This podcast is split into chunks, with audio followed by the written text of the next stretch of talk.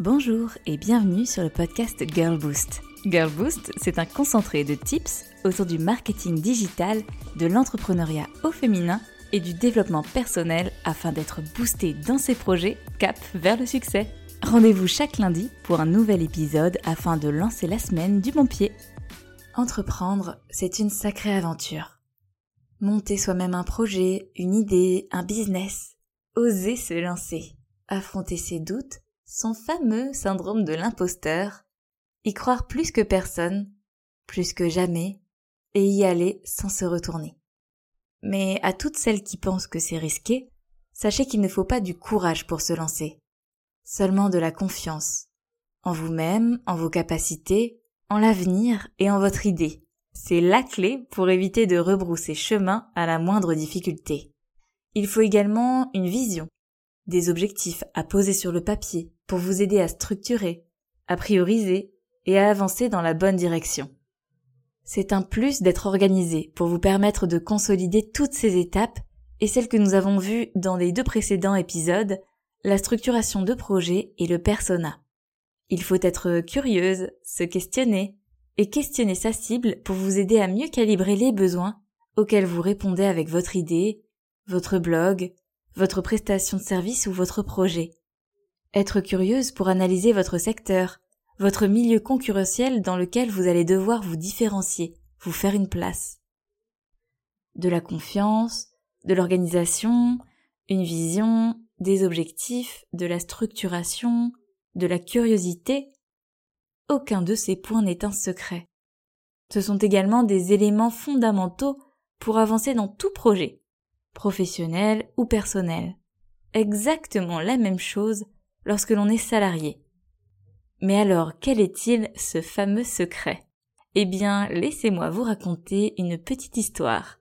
Storytelling bonjour Quand j'ai décidé de me lancer, Flashback la FNAC, hello Pour celles qui ont loupé cet épisode, rendez-vous au tout début de ce podcast.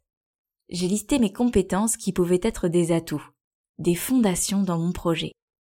Et j'ai également listé celles qu'il me manquait. J'ai été faire un tour du côté d'Udemy ou Udemy. Pour celles qui ne connaissent pas, c'est un grand site de formation mass market qui propose des formations 100% en ligne sur tous les sujets avec des tarifs très préférentiels tous les 14 jours une mine d'or. Et je me suis formée avec des super formateurs sélectionnés sur le volet. Hello Dan Scott de Adobe. J'ai pris le temps de consolider mon projet petit à petit.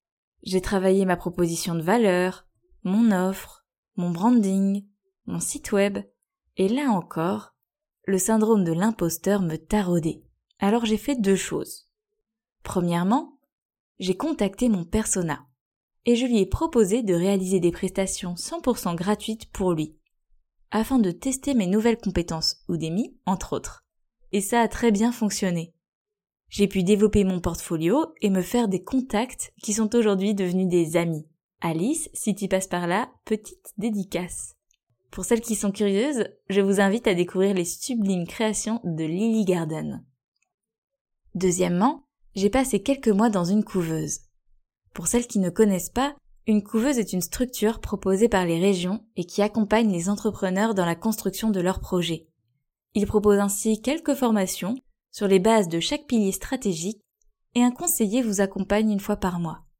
Il vous prête également un numéro de sirette pour pouvoir facturer sans avoir encore votre statut. Très utile pour tester votre idée sans prendre de risques. La formation de la couveuse ne m'a rien apporté. Je n'ai pas appris, je connaissais déjà les bases des sujets proposés. Je me suis plutôt ennuyée, sorry. Mais elle m'a apporté deux choses. La confirmation que mon syndrome de l'imposteur n'avait plus lieu d'être, car j'étais plus que prête à me lancer. Un premier réseau d'entrepreneurs, les couvées, que j'ai pu rencontrer à l'occasion de nos formations. Résultat, avant même d'avoir mon propre numéro de sirette, car j'étais couvée, j'avais mes premiers clients. Et c'est là que le secret apparaît. D'où sont venus ces premiers clients? Ils sont venus de mes contacts à la couveuse, ces fameux couvées, ces entrepreneurs qui étaient en train de construire leur projet. Ils sont venus de mon réseau, mes anciens collègues, qui m'ont fait confiance et qui m'ont recommandé ou qui ont fait appel à mes services. Ils ont signé, en voyant mon portfolio, mes compétences que j'avais mis au profit de profils comme les leurs, le fameux persona. Tetris Time. Voyez-vous le dénominateur commun de ces briques qui se mettent doucement en place. Pour réussir tout cela, casser son syndrome de l'imposteur, réaliser que l'on est prêt, trouver ses premiers clients, la clé, c'est d'être entouré. Pas seulement de son cercle proche, mais également de personnes qui vivent la même chose que vous, cette même aventure entrepreneuriale. Et également, votre persona, celui pour qui vous faites tout cela. Je me suis entourée au fur et à mesure d'inspiration, de mentors, d'entrepreneurs, et j'ai partagé.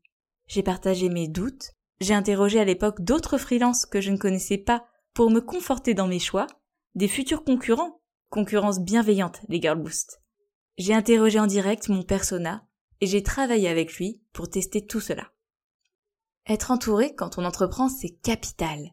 On se sent parfois seul. Nous sommes confrontés à énormément de questions et de décisions à prendre chaque jour.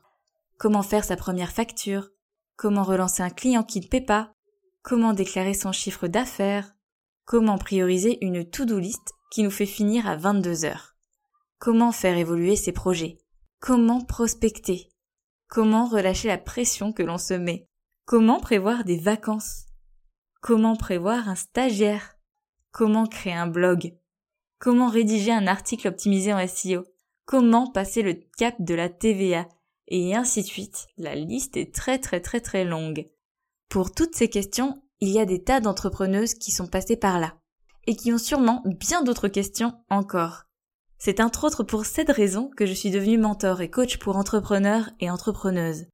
D'ailleurs, je mentore des mentors sur leurs projets, et moi-même j'ai un mentor actuellement, car je pense que c'est toujours très important d'avoir un regard extérieur sur son projet, un nouvel angle de vue tout frais, pour nous permettre de trouver des solutions, de gagner un temps précieux, cela soulage énormément, cela apporte de nouvelles pistes et cela nous booste.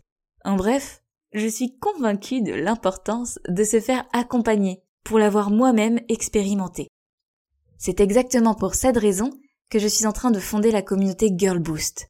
À toutes celles qui ne veulent plus se sentir seules, qui veulent travailler à plusieurs sur leurs questions, leurs besoins, leurs problématiques, rendez-vous sur Facebook. Tapez Girl Boost et vous trouverez votre futur groupe préféré. Ou rendez-vous directement sur le site. S'il y avait un secret pour un entrepreneuriat réussi, ce serait celui-ci. Ne restez pas seul. Avancez à plusieurs. Stronger together. Comme d'habitude, si cet épisode vous a plu, n'hésitez pas à le partager à toutes les Girl Boost que vous connaissez. Et je vous donne rendez-vous lundi prochain pour le prochain épisode. À bientôt!